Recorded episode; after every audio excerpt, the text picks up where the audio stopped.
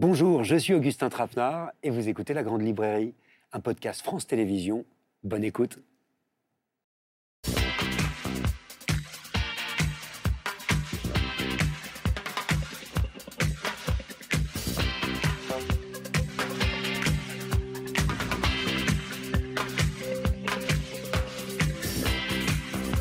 Bonsoir, bienvenue dans la Grande Librairie. Ce soir, une réflexion d'actualité sur le pouvoir, l'exercice du pouvoir, mais aussi un dialogue sur les étoiles, sur la vie ici et ailleurs, sur l'infini, et puis de la poésie. C'est notre programme en direct pendant une heure et demie. Bonsoir Marc Duguin. Merci d'être avec nous. C'est avec vous qu'on va ouvrir cette émission Tsunami. C'est le livre dont tout le monde parle en ce moment, qui s'arrache en librairie, un roman qui nous plonge dans la tête d'un jeune président de la République, alors que le peuple gronde et se prépare une manifestation contre la plus grande réforme de son mandat. Ça nous donne un petit peu une idée de ce quoi on va parler parler ensemble. Vous serez rejoint euh, par deux des plus grands spécialistes de l'univers et de l'infini, l'astrobiologiste Nathalie Cabrol et l'astrophysicien Jean-Pierre Luminet pour une conversation exceptionnelle. Sommes-nous seuls dans l'univers? Quelle est notre place dans l'espace? Qu'est-ce qu'on regarde surtout? Quand on regarde les étoiles C'est une bonne question, ça. Et puis, vous serez rejoint aussi par le jeune poète et chanteur Arthur Teboul, qui publie un premier recueil de textes très réussi et qui nous apportera sur ce plateau lecture, performance et sa folle énergie. Mais je tenais quand même à commencer euh, par votre tsunami, euh, Marc Duguin, qui nous dévoile, je le disais, donc le quotidien de ce président euh, fraîchement élu dont on lit les pages du journal intime pendant trois semaines. Ce texte, qui n'est pas destiné à être lu, bah, il dévoile les coulisses du pouvoir et il nous fait entrer dans l'intimité la plus profonde d'un homme fragilisé, fragilisé par sa grande réforme, dans un contexte de crise, hein, de crise démocratique. Alors évidemment, les résonances avec aujourd'hui sont troublantes, du début jusqu'à la fin du livre, on y pense tout le temps, de la première à la dernière page. Vous allez me dire que c'est un hasard. C'est peut-être un hasard, mais en tout cas, euh, j'ai fini le livre il y a un an. Donc, euh, alors, c'est pas non plus être un grand devin. Je suis ni Philippe Cadic, euh, ni Orwell.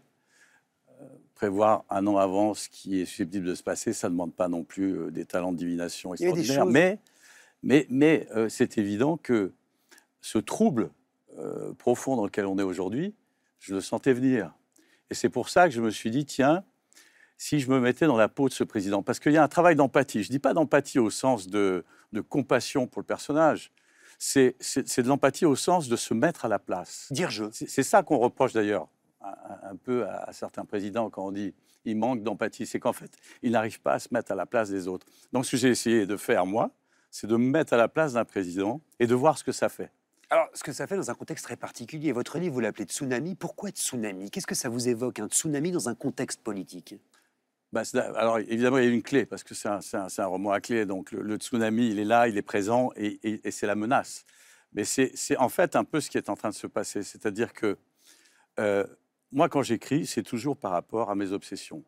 Ces obsessions, euh, je finis par, les connaître, c'est-à-dire le rapport au pouvoir, et évidemment deux choses qui aujourd'hui pour moi sont centrales. La crise climatique, qu'on nous annonce comme extrêmement euh, aiguë, grave, qui pourrait amener à notre disparition, ce qui est quand même quelque chose... Euh, c'est la première fois dans notre histoire qu'on est confronté à la perspective de notre disparition. Dans le pire des scénarios, évidemment, il ne faut pas être non plus euh, trop, inquiet. Ensuite, on a cette révolution numérique qui, m'intéresse beaucoup. J'ai écrit des essais dessus. Euh, avec la perspective, alors, qui est très étonnante, au moment où on risque de disparaître, on risque aussi d'accéder à la vie éternelle par l'intelligence artificielle. Donc c'est un moment clé de l'histoire de l'humanité qu'on va vivre là, entre maintenant et la fin du siècle. Et en même temps, on est complètement désemparé, parce qu'on est une société, quand on nous regarde, justement, on va en parler tout à l'heure avec euh, vos autres invités, mais quand on, imagine quelqu'un qui viendrait d'une autre planète, qui nous regarderait, il verrait 8 millions de personnes, en 8 milliards de personnes, pardon, en train de grouiller à produire de la richesse et à se battre pour la partager. Voilà ce que c'est l'humanité aujourd'hui. Et, c'est très intéressant de voir que euh, un pays comme le nôtre, avec 70 millions de personnes, remet entre les mains d'une seule personne son destin. C'est ça que j'ai voulu essayer de faire vivre. Bon, j'ai essayé de le faire de façon la plus drôle possible. Alors c'est ça. Euh, mais euh, vous vous mettez effectivement dans la peau de ce président, ce jeune président. Il faut nous en parler. Le livre commence dès le prologue ce livre existe pour retrouver l'homme que ma fonction ne me permet plus d'être. Il faut nous le présenter. Il faut nous dire qui c'est, ce jeune président Marc Duguin. Alors, ce, qui, était intéressant, vous savez, on dit toujours, les présidents, ils y pensaient en se rasant le matin. Lui, pas du tout. C'est un type qui a fait fortune dans la high-tech, grâce à son meilleur ami surtout, qui est vraiment le cerveau de la bande, alors que lui, c'est plus le financier. Et ils revendent leur boîte euh, à des géants du numérique. Donc, fortune faite, il ne sait plus quoi faire. Et sa directrice de com lui dit euh, Bon, tu es jeune encore, qu'est-ce que tu pourrais faire? Pourquoi tu ne deviendrais pas président de la République française? Et du coup, il s'attache à cette idée en se disant Ça va m'occuper. Et donc, il a l'intelligence à la fois de ramener les personnes âgées vers lui à travers quelque chose qu'on découvre dans le livre, de ramener les jeunes qui considèrent qu'aujourd'hui l'élection c'est un truc de vieux, il faut bien le dire. Et donc avec ça, il passe de justesse, mais il passe. Et là, il s'installe dans sa fonction et il découvre que tout ce qui ne va pas dans le pays revient vers lui. Et en même temps, alors, ce qui est intéressant, c'est que je voulais pas que ce personnage soit totalement cynique, totalement naïf. C'est vraiment le roman, c'est pas fait pour faire de la morale. C'est pas intéressant la morale dans le roman. Euh, j'ai mis du temps à le comprendre, mais maintenant je l'ai compris. mais, ce qui est intéressant dans le roman, c'est justement d'aller dans, cette euh, complexité du personnage. Et, je, alors je me suis pas inspiré des autres présidents, hein, parce qu'il y a des gens qui ont dit c'est Macron. Euh, c'est pas plus Macron. C'est-à-dire qu'on y pense évidemment, à plusieurs endroits. Évidemment, on, y pense à plusieurs endroits. Vous n'êtes pas né de la dernière pluie, Marc Duquet. Mais c'est intéressant parce que c'est un, c'est un président à un moment où cette fonction a été tellement dévoyée depuis l'origine qu'on a l'impression qu'elle n'a plus vraiment de sens par rapport aux enjeux auxquels on est confronté. Et, c'est un peu dommage parce que si on y réfléchit, la Ve République, c'était pas si inintéressant que ça à l'époque. Bon, c'est assez vieux puisque c'est à mon âge exactement. Mais quand même, il y avait quelque chose qui était fort dans la Ve République, c'était cette espèce de rapport au peuple, cette hauteur cette, euh, cette faculté qu'avait le président d'être au-dessus des partis, toutes ces choses-là qu'on qui, qui, a abandonnées au fur et à mesure pour avoir aujourd'hui un omniprésident, ça. finalement, qu'on n'arrive pas vraiment à distinguer du Premier ministre, et qui, et qui perd tout le sacré de sa fonction à cause de ça. Alors on va y revenir, mais vous l'écrivez, hein, page 37, concentrer autant de responsabilités entre les mains d'un seul homme relève d'une conception fossilisée du pouvoir. Là, très clairement, c'est une analyse euh, de la Ve République et de ses dérives. Ben, je pense qu'on en est arrivé là. Euh, et qu'aujourd'hui, ça n'a plus de sens. C'est-à-dire que les enjeux sont tels, on, les a rappelés tout à l'heure, les enjeux, la crise climatique, le numérique. Le monde est de plus en plus compliqué. Est-ce qu'on peut avoir un seul homme qui a euh, raisonnablement, euh, on va dire, 16 heures par jour de disponible, capable d'appréhender de tous ces phénomènes, de le faire seul, dans une solitude croissante? On le voit bien, puisque tous nos présidents finissent seuls. Donc il y a bien un problème. Et, là, on se rend compte que ça ne fonctionne plus parce que ça n'est pas. Euh, c'est immature, en fait. On, a besoin aujourd'hui, on aurait besoin d'avoir justement des, scientifiques euh, qui, créent un comité de sages, qu'on regarde très loin. et on a l'impression, on le voit, la crise, de, la crise la sécheresse, la crise de l'eau. Là, on va se la prendre cet été d'une façon absolument euh, spectaculaire. On le sait depuis des années. Qu'est-ce qu'on a fait? On n'a rien fait parce que mais parce que le, pouvoir aujourd'hui est soumis à des intérêts, à de petits intérêts qui se juxtaposent, qui se succèdent, et finalement il n'y a pas de vision, euh, il n'y a pas de révision prospective. Et si on, est dans une république où on a à la fois un Premier ministre et un président, c'est qu'on s'attend à une vision prospective du président. C'est quelqu'un qui doit voir loin, pas sur 5 ans, sur 20, 25 ans. Vous avez dit un mot intéressant, vous avez dit le mot sacré, Marc Duguin. Qu'est-ce qui se passe avec le sacré, ce sacré de la présidence? Alors ce sacré, c'est un mot qui, je dois le dire, qui revient à plusieurs reprises dans le livre. Oui, parce que c'est très intéressant, parce que euh, euh, un président de la République, dans notre Constitution, il a ce pouvoir évidemment temporel, euh, mais il y a cette part de sacré qu'avait le pouvoir monarchique, qu'on a gardé, parce qu'on adore les rois, en fait, au fond de nous-mêmes, même si on en a quand même trucidé un de façon assez spectaculaire. Mais il y a cette fascination, d'ailleurs, regardez la fascination des Français pour la couronne d'Angleterre mais le fait qu'on n'ait pas distingué les deux fait que ce sacré est constamment euh, remis en question parce qu'il est trop près euh, des, affaires courantes. Et c'est ça qui crée, en fait, ce qui fait que pour moi, la fonction est de plus en plus obsolète. Parce qu'elle ne, ne parvient pas non plus à garder ce côté sacré qu'elle avait à l'origine. Oui, c'est-à-dire qu'il ne faudrait pas non plus, voilà, c'est ça, que cette fonction soit totalement désacralisée, c'est ce que vous dites.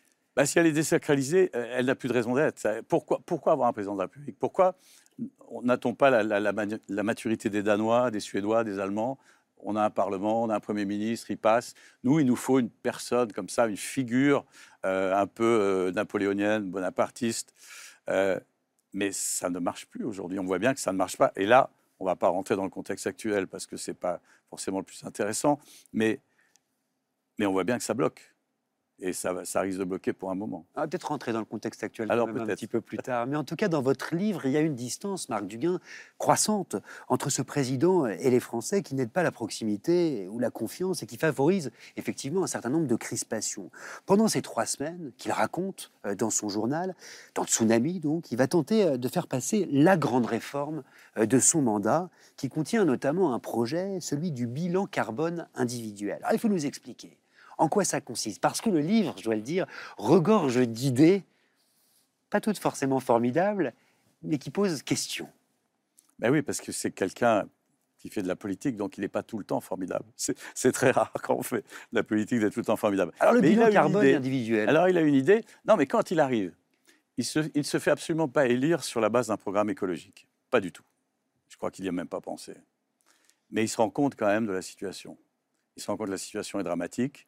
Et là, il réagit. Il sait que s'il passe par les entreprises, ça mettra du temps. Il y a beaucoup d'entreprises, on le sait, qui font du, ce qu'on appelle du greenwashing, c'est-à-dire qui font semblant. Euh, il y en a qui font des choses réelles, mais il y a quand même, euh, ça va demander du temps parce que les entreprises sont liées euh, évidemment à leurs actionnaires et les actionnaires trouvent que la transition écologique, ça coûte trop cher.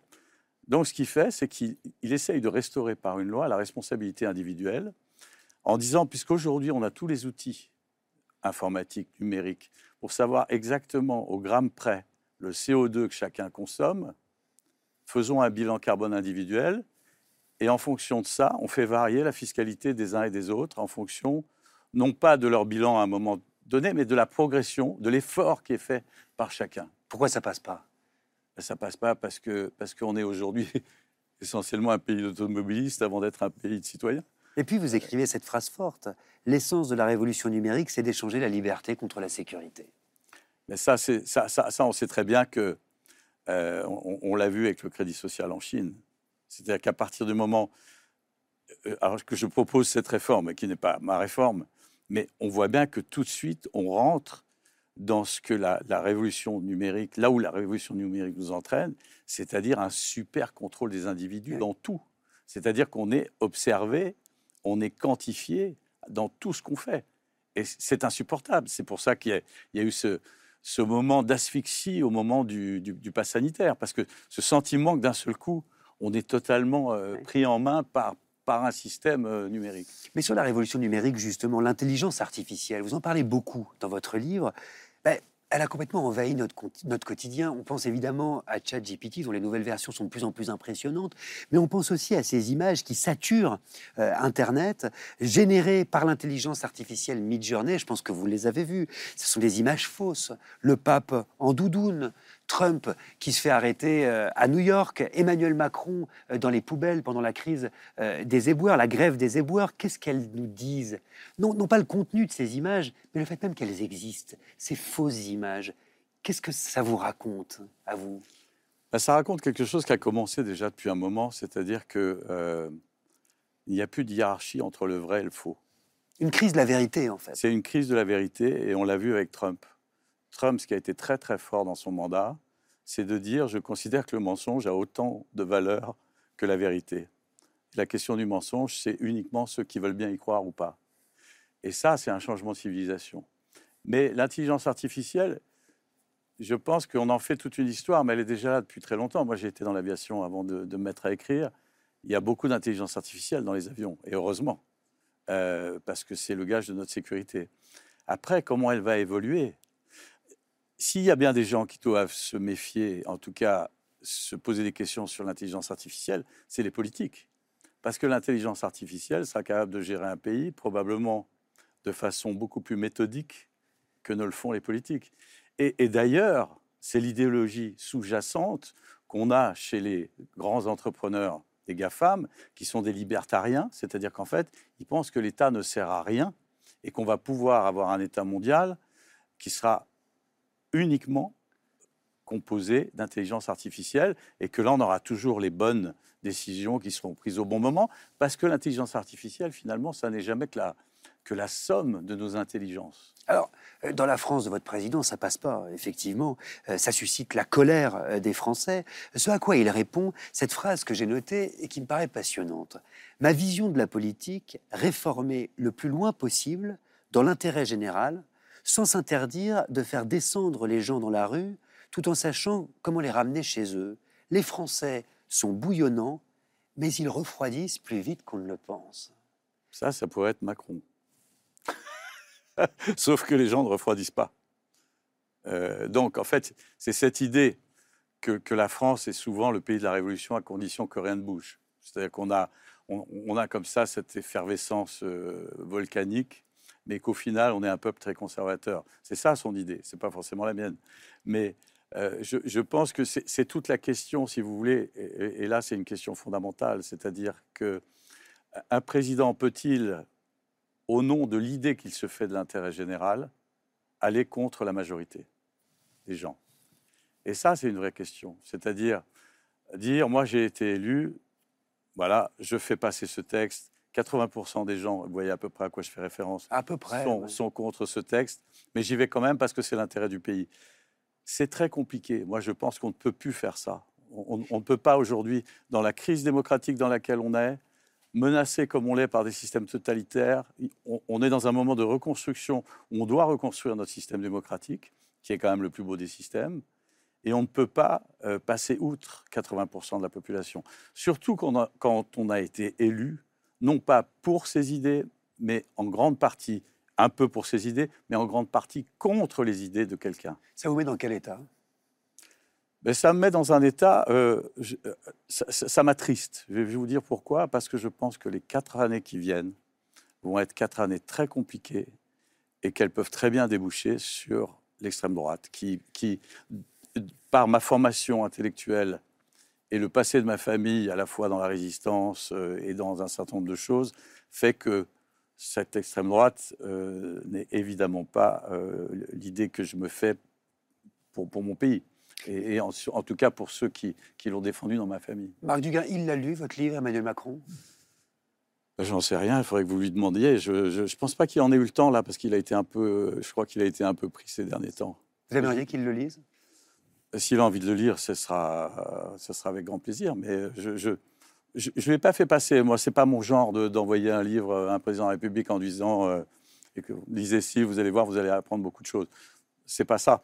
Moi, je pense que, en plus, cet homme politique dont je parle, c'est assez intéressant d'ailleurs parce que euh, quand, j'en ai parlé avec quelques, il y a des politiques qui m'ont appelé en me disant qu'ils avaient, ils avaient, aimé le livre, et, Bernard Cazeneuve en particulier m'a dit euh, ce que j'ai aimé dans votre livre, c'est que ce n'est pas un politique d'aujourd'hui, mais c'est les politiques qu'on va avoir demain. D'ailleurs, c'est comme ça que commence votre livre. On comprend que ça se passe plus tard. ça se passe un tout petit peu plus tard, mais c'est pas vraiment d'anticipation. C'est pas non plus une synthèse des anciens présidents parce que ça ne m'intéressait pas. Je voulais simplement que ce soit un présent parallèle. Mais qu'est-ce qui veut dire par quelque chose qui est, qui, qui, est là, qui pourrait être là euh, demain matin, si on voulait. Mais à votre avis, qu'est-ce qui veut dire par là? Ce sont les présidents de demain. Ben, c'est cette forme de mélange d'autosatisfaction, de, de cynisme, de manque de conviction. Euh, parce que c'est ça aussi le problème. Le problème, c'est que ils sont quand même très très forts, tous les présidents qu'on a eus, pour se faire élire. Et ensuite, on sent qu'il y a un petit coup de mou quand même. Et ce petit coup de mou, euh, il tient au fait que les convictions ne sont pas si fortes. La, principale conviction qui, est la leur, c'est de se faire élire. C'est une phrase de votre livre, hein, des convictions, il n'y en a pas beaucoup chez les politiques. Ben, je crois que c'est un peu le problème. On l'a vu avec Emmanuel Macron sur, l'environnement, moi qui est la question que je suis évidemment le. Et, on a vu quand il a dit We'll make the planet great again, on va faire cette, planète euh, grande à nouveau en reprenant évidemment le, discours de Trump, mais en, le, transposant à l'écologie. On s'est dit Ça y est, c'est parti. Et sept ans plus tard, on n'est pas au même point parce qu'il y a eu des évolutions, mais on, ne sent pas l'ambition collective telle qu'on la souhaiterait. C'est pas la première fois que vous écrivez sur le pouvoir, Marc Duguin? Je pense évidemment à votre trilogie. Euh, je me souviens notamment de Quinquennat euh, il y a sept ans. Est-ce que vous allez réécrire comme ça tous les cinq ans, six ans un livre sur la politique à la fois d'actualité qui résonne avec aujourd'hui et visionnaire? Ben, La politique tout le temps, euh, pour un écrivain, je pense que c'est assez saoulant. Si vous êtes dans la politique tout le temps, parce que c'est un monde. Alors c'est très intéressant à un moment donné, mais je n'y passerai pas ma vie. En revanche, c'est vrai que c'est un peu notre responsabilité aussi de nous intéresser à l'époque dans laquelle on est. En tant qu'écrivain? En tant qu'écrivain. Pourquoi? Ben, Parce que je pense que euh, par le roman, on arrive à, exprimer des choses euh, que les essais, que je respecte beaucoup. D'ailleurs, les, gens qui écrivent des essais politiques sont beaucoup mieux placés pour parler politique que moi. Mais je pense qu'avec le roman, on arrive à toucher une partie du cerveau qui n'est pas tout à fait la même que les essais, où on est plus dans quelque chose de très rationnel. Avec le roman, on ouvre des perspectives, on, crée quelque chose. Et je trouve que c'est une expérience comme écrivain qui est très, très enrichissante. Et, très honnêtement, euh, je n'avais jamais écrit un, livre avec une telle jubilation pour sa jubilation, pour sa maîtrise, pour euh, euh, sa joie aussi, euh, à plein d'endroits, pour sa complexité aussi. Lisez Tsunami de Marc Duguin, ce livre qui provoque, je le disais, un raz-de-marée en ce moment en librairie et que je vous invite vivement à vous procurer, à partager, à échanger. Personnellement, j'ai adoré. C'est aux éditions Albin Michel. Dites-moi, Marc Duguin, est-ce que vous aimez Tintin Je me suis demandé? Ah bah oui. Vraiment? Quel album en particulier? Tous. Tous? Bah tous ceux que j'ai lus quand j'étais môme. Est-ce que vous avez l'étoile mystérieuse? Oui. Ah bah oui. Parce qu'à l'occasion des 40 ans de la mort d'Hergé, Zabou Bretman, que vous connaissez peut-être, nous invite à relire cette étoile mystérieuse par un texte qu'elle a écrit elle-même pour la grande librairie. Je vous propose de partir dans les étoiles. On va même changer l'atmosphère. Regardez. Ça tombe bien parce qu'on se retrouve juste après, ici, en direct, avec deux des plus grands spécialistes des étoiles de notre temps, Nathalie Cabrol et Jean-Pierre Luminet. Tout de suite, c'est Zabou. Regardez. Mystérieuse étoile, inconnue, silencieuse, tu fus de mes huit ans une lecture fameuse. Et je tournais la page, vorace et médusée, voyant filer vers moi cette boule de feu au milieu de la nuit, rendant le ciel tout bleu. Et je fermais l'album, cœur battant, terrifié. L'aérolite fou fonçant sur la planète, aveuglant, menaçant de sa chaleur intense les forêts et les champs, les humains et les bêtes, ne laissait à la vie pas l'once d'une chance soleil de trop, brûlant, s'approchant de la terre. Et le goudron collait au pied du reporter qui courait demander, avant que tout ne fonde, à ce grand astronome Hippolyte Machin, si cet astre brûlant signait la fin du monde quand les hommes ignoraient leur supplice prochain. Ne signons pas la fin, ne soyons pas cet astre, et préférons la vie à ce triste désastre. Mais tout finit très bien. Le caillou fit un plouf dans le grand océan et je soupirais ouf, tandis que les effets de l'étoile hasardeuse faisaient grossir beaucoup fruits et légumineuses. Une histoire d'OGM ou un truc à peu près, je n'ai jamais compris à quoi tout ça rimait. En voyant ces délires, je me disais, voyons, Hergé, t'aurais pas pris un bon gros champignon. On peut, à tout moment, partir pour un voyage. Nos poètes le savent et nos chercheurs, nos sages, ils aiment les étoiles, les loups et les racontent, inventeurs de BD, de romans et de contes. Mais il devient urgent, je cite Apollinaire, de les rallumer toutes au risque de déplaire, oui, toutes, une à une, et ne pas oublier que de les visiter ou les imaginer, c'est dire un peu merci, soulever son chapeau à cette immensité, ce prodigieux là-haut. Sans craindre notre sort, détester le moment, ne cessons pas jamais de demander comment, de s'amuser toujours pour ne pas perdre pied, car sans cette pensée, sans ce rêve éveillé, sans toutes nos questions sur ce frêle destin, sur le futur de l'homme, on pourra faire Tintin. Rallumons les étoiles. Merci Zabou pour ce clin d'œil à Hergé et à cet album qui s'appelle L'étoile mystérieuse. La grande librairie en direct, comme tous les mercredis soirs. Et puisqu'on parle d'étoiles, Marc Duguin, nous ont rejoint sur ce plateau deux personnes qui les connaissent très très bien. Euh, les étoiles, l'immense astrobiologiste Nathalie Cabrol euh, et le plus poétique de, nos astrophysiciens, Jean-Pierre Luminet. Bonsoir à tous les deux. Merci d'être là. Vous vous connaissez je suppose? Oui, bien sûr. Ça remonte à quand? Lorsque je travaillais à l'Observatoire de Meudon, où j'ai passé, bien que provençal comme vous l'entendez, j'ai passé quand même 35 ans de ma carrière de chercheur de l'Observatoire de Paris, travaillant plutôt sur les trous noirs, un type très particulier d'étoiles. Et Nathalie euh, bah, travaillait déjà sur Mars. Et donc, euh, voilà, je nous nous sommes rencontrés à cette époque. Et vous suivez vos publications mutuellement, vos travaux? On s'est un peu perdu de vue depuis. Bah, de- Depuis que tu es parti aux États-Unis. Voilà. Ah bah je- ça, ça, je vais vous dire, c'est tout Nathalie. Elle part aux États-Unis comme ça, mais elle nous revient à la grande librairie. On va rentrer en détail euh, dans vos ouvrages euh, à l'aube de nouveaux horizons, Nathalie Cabrol, et les nuits étoilées de Vincent Van Gogh, Jean-Pierre Luminet. Mais j'aimerais qu'on embarque quand même, puisque je vous ai tous les deux tout de suite, dans le ciel, avec une image que je vais vous montrer et que vous allez évidemment euh, euh, nous éclairer. Qu'est-ce que c'est cette image, Nathalie Cabrol? C'est la chose la plus importante qui soit. C'est le point bleu pâle, c'est la Terre vue de l'espace depuis la région de, Neptune. Et c'est cette vision philosophique que Carl Sagan a, a rendue populaire et qui nous montre euh, à la fois la fragilité de la planète Terre, mais aussi euh, le fait qu'on est tous sur ce tout petit point, les 8 milliards d'habitants qu'il y a sur notre planète, ils sont là. Et ce serait bien qu'ils commencent à travailler ensemble avec une vision plus planétaire de leur destinée que celle qu'on qu'on observe à l'heure actuelle. Le texte de Carl Sagan est magnifique, Jean-Pierre Luminet. Il écrit La Terre, petit point bleu pâle. Regardez encore ce point, c'est ici. C'est notre foyer, c'est nous. Sur lui, tous ceux que vous aimez, tous ceux que vous connaissez, tous ceux dont vous avez entendu parler, tous les êtres humains qui aient jamais vécu ont vécu leur vie. Qu'est-ce qu'il nous dit ici? Oui, ben, cette vision, euh, cette vision euh, de cette immensité euh, dans laquelle notre petit monde occupe sa place, qui pour nous est essentielle, mais qui est une place infime, elle suscite énormément d'émotions, une émotion poétique, bien entendu, mais également une émotion d'ordre métaphysique et philosophique. Et n'oublions pas que euh, y a ces trois grandes questions millénaires que l'homme se pose, les fameuses questions d'où venons-nous, où allons-nous et qui sommes-nous, qui pendant des siècles euh, ne pouvaient être abordées que par des considérations philosophiques, métaphysiques, voire religieuses. Et depuis le XXe siècle, la science a suffisamment progressé pour commencer à aborder ces questions. Non pas y apporter des réponses définitives, la science, la science n'apporte jamais de réponses définitives, mais nous faire avancer sur ces questions. Et c'est finalement ces trois, ces trois grandes questions. euh, D'où venons-nous C'est les origines, donc c'est le Big Bang, disons. Où allons-nous C'est un petit peu la fin des choses, les trous noirs, une de mes spécialités. Et qui sommes-nous C'est précisément le sujet incroyable, la vie dans l'univers. Et toutes ces questions-là résonnent très très fort dans l'imaginaire.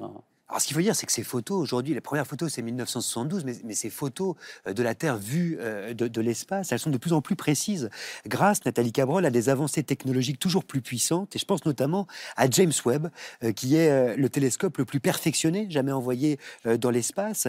Et ce télescope a notamment pris cette photo la plus profonde et la plus nette jamais prise de l'univers. Qu'est-ce qu'on y voit, tiens Jean-Pierre Luminet, Nathalie Cabrol. Jean-Pierre, ce sont des objets sur lesquels vous avez travaillé, là. Oui, des clichés du ciel profond, avec en plus un phénomène qui est lié vraiment à, la fameuse théorie de la relativité générale d'Albert Einstein, à travers ce qu'on appelle des mirages gravitationnels, c'est-à-dire que euh, des champs de gravité très puissants, qui sont provoqués par exemple par un amas de galaxies que l'on voit au centre de l'image, vont euh, déformer euh, les images de galaxies qui sont à l'arrière-plan. D'où effectivement ces structures euh, rougeâtres, un petit peu tordues, qui sont des galaxies, mais dont l'image est déformée. Elles sont beaucoup plus lointaines. Mais surtout dans ce cliché du ciel profond, c'est l'une des choses les plus intéressantes à porter pour l'instant, ça ne fait que commencer par le James Webb Telescope, c'est de s'apercevoir en faisant des mesures donc très précises, que finalement les galaxies se sont formées peut-être un peu plus tôt dans l'histoire de l'univers que ce que nous pensions précédemment. Et donc, comme en toute chose, les modèles que nous avons, qui marchent plutôt bien, demandent toujours à être un petit peu retravaillés et affinés. Comment les galaxies ont pu se former aussi rapidement que ce que suggère le James Webb. Mais, mais Ça ne remet pas en question ce que nous pensons grosso modo, mais ça nous amène à, à réfléchir à d'autres scénarios. Et, et qu'est-ce que ça raconte en termes de recherche, en termes d'expérimentation euh, sur l'univers, ne serait-ce que cette image, ces images euh, du James Webb Télescope? Ben, il y a toujours cette question de la formation des étoiles, la formation des galaxies. Il y a, euh, il y a encore ce questionnement de savoir qui est arrivé en premier. Et euh, quand on voit le nombre de galaxies qui existent aussitôt dans l'histoire de l'univers, c'est une question qui devient encore euh, euh, plus, plus pressante, mais aussi savoir quelles étaient les galaxies, quelles étaient les étoiles qui se trouvaient dans ces galaxies et comment les générations, les cycles d'étoiles, de vie et de mort de ces étoiles ont amené finalement à créer les étoiles qui ont fabriqué les éléments qui, font la vie telle que nous la connaissons. Mais quand vous voyez ces images, ça vous fait encore quelque chose, vous Parce que nous, ça nous fait rêver. Bien sûr, bien sûr. Quand même. Je, pense à cette phrase de Van Gogh. Je vous l'emprunte, Jean-Pierre Luminet. Souvent, il me semble que la nuit est beaucoup plus vivante et richement colorée que le jour. Vous êtes d'accord avec ça? Ah oui, bien sûr, bien sûr. Plus vivante? Plus vivante, euh, ben, ça dépend après de la sensibilité que, euh, que nous avons. Lorsqu'on a ce sentiment cosmique que l'on a tendance à perdre aujourd'hui avec les éclairages euh, urbains qui nous empêchent de voir le ciel, mais qu'on a encore ce contact avec euh, le ciel nocturne, ces milliers d'étoiles à Voie lactée, il y a un sentiment très puissant qui nous lie au cosmos et qui continue à nous faire poser cette question. Qu'est-ce que je fais? Qu'est-ce que tout cela signifie?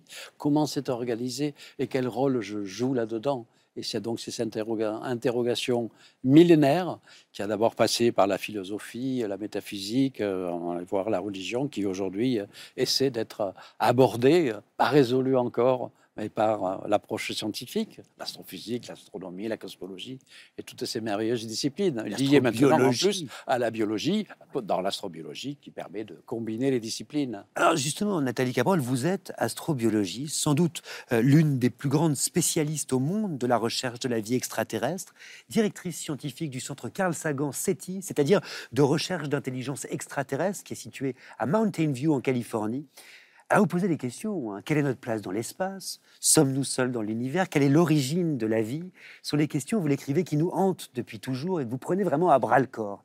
Dans ce livre qui s'appelle À l'aube de nouveaux horizons, qui est formidable parce qu'il est conçu euh, à la fois comme un bilan de nos recherches les plus avancées, mais aussi comme un voyage euh, de la Terre euh, jusque dans l'espace, aux confins de notre système solaire et encore plus loin.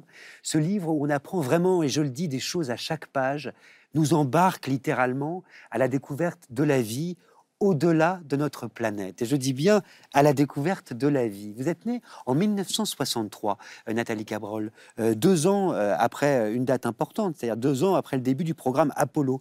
Et vous dites, contrairement à mes parents, bah, voir la Terre depuis l'espace, c'était dans mes gènes. Et ça change tout. Ça change tout, ça change tout. Et, c'est ce à quoi on assiste à l'heure actuelle. C'est aussi la vision du point bleu pâle que vous montriez, c'est ce changement de perspective la perspective que nous avons de notre place dans l'univers, elle a vraiment changé. Il y a Copernic d'abord, et puis ensuite il y a la vision de la Terre depuis l'espace. D'abord, c'est dans la banlieue euh, terrestre, c'est-à-dire qu'on est sur la Lune, on voit la Terre dans le ciel, et puis ensuite le point bleu pâle qui nous amène de loin. Et ça, c'est aussi une des belles prémonitions, je dirais, de, de Carl Sagan, de voir la Terre comme une exoplanète. Et c'est de nous replacer ce changement de perspective à nouveau, de nous montrer que nous sommes un parmi d'autres. attendez, le terme d'astrobiologie, en revanche, il n'était pas euh, créé lorsque vous êtes né, il est apparu en 1996. Il faut nous expliquer. Donc, c'est un terme de la NASA. Ça veut dire quoi? Non, l'astrobiologie, le terme est né plus tôt que ça. C'est l'Institut d'astrobiologie qui est né en 96.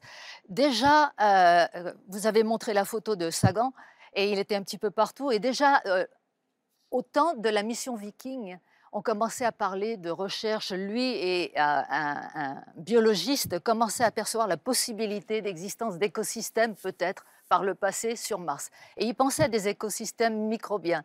Et c'est là où on voit l'expérience de pensée des, chercheurs, et surtout quand vous avez des penseurs de, de ce calibre-là. Et à partir de là, on a commencé à parler d'exobiologie. Alors l'exobiologie aux États-Unis et l'exobiologie en Europe, ça a des connotations un tout petit peu différentes on parle euh, surtout de la recherche vis-à-vis de la Terre euh, en Europe, tandis qu'aux euh, États-Unis, à l'époque, on commençait à parler de l'espace. L'astrobiologie, c'est venu avec l'exploration planétaire, avec l'exploration des environnements terrestres extrêmes et à la recherche aussi des environnements où la vie aurait pu apparaître. Et vous dites, on est dans un âge d'or de l'astrobiologie. Mais partout où vous regardez l'astrobiologie, alors pour expliquer ce que c'est, c'est en fait, c'est pas une discipline, mais c'est la réunion d'un grand nombre de disciplines. Ça peut être l'astrophysique, ça peut être l'astronomie, ça peut être la biologie, la géologie, euh, la géologie planétaire, etc. Euh, il y a maintenant évidemment l'intelligence artificielle parce qu'on l'utilise pour l'analyse des données et pour bien d'autres choses aussi. Mais vous avez aussi la neuroscience, vous avez les mathématiques, vous avez... Donc c'est une somme de différents domaines scientifiques qui prennent une question qui est celle de la recherche de la vie dans l'univers et qui apportent leur, leur, perspective. Vous avez employé un mot important, vous avez dit le mot vie. Euh, et quand on s'attache à trouver euh, de la vie ailleurs que sur Terre, ben, il faut quand même s'entendre euh, sur ce dont on parle. Et vous avez cette phrase qui revient à plusieurs reprises dans votre livre, une phrase troublante, mais à mon avis passionnante. Vous écrivez, on ne sait pas ce que c'est que la vie. Il n'y a pas de définition consensuelle de ce qu'est la vie. Et c'est vrai, et c'est toujours vrai. Comme le disait euh, Jean-Pierre, la, science, elle n'est pas nécessairement faite pour apporter des réponses, mais elle est faite pour articuler des meilleures questions. Et donc le progrès, c'est d'essayer de comprendre de plus en plus. C'est un peu comme une carte postale où vous avez un petit peu, vous avez des pièces euh, du paysage et petit à petit vous les assemblez comme un puzzle et vous avez cette vision qui devient plus claire. Mais la vie, on ne sait pas véritablement ce que c'est. On sait quelles sont les briques de la vie on connaît euh, la mécanique de la vie, on commence à avoir une petite idée sur l'environnement dans lequel elle aurait pu éclore sur Terre, encore que c'est débattu. Mais ce qu'est la vie, sa nature, on sait le quoi, le comment, le où peut-être, mais le pourquoi, on n'en a pas la moindre idée. En fait, c'est passionnant parce que si je comprends bien, votre métier, votre recherche, c'est presque d'abord de découvrir ce qu'on est, qui on est.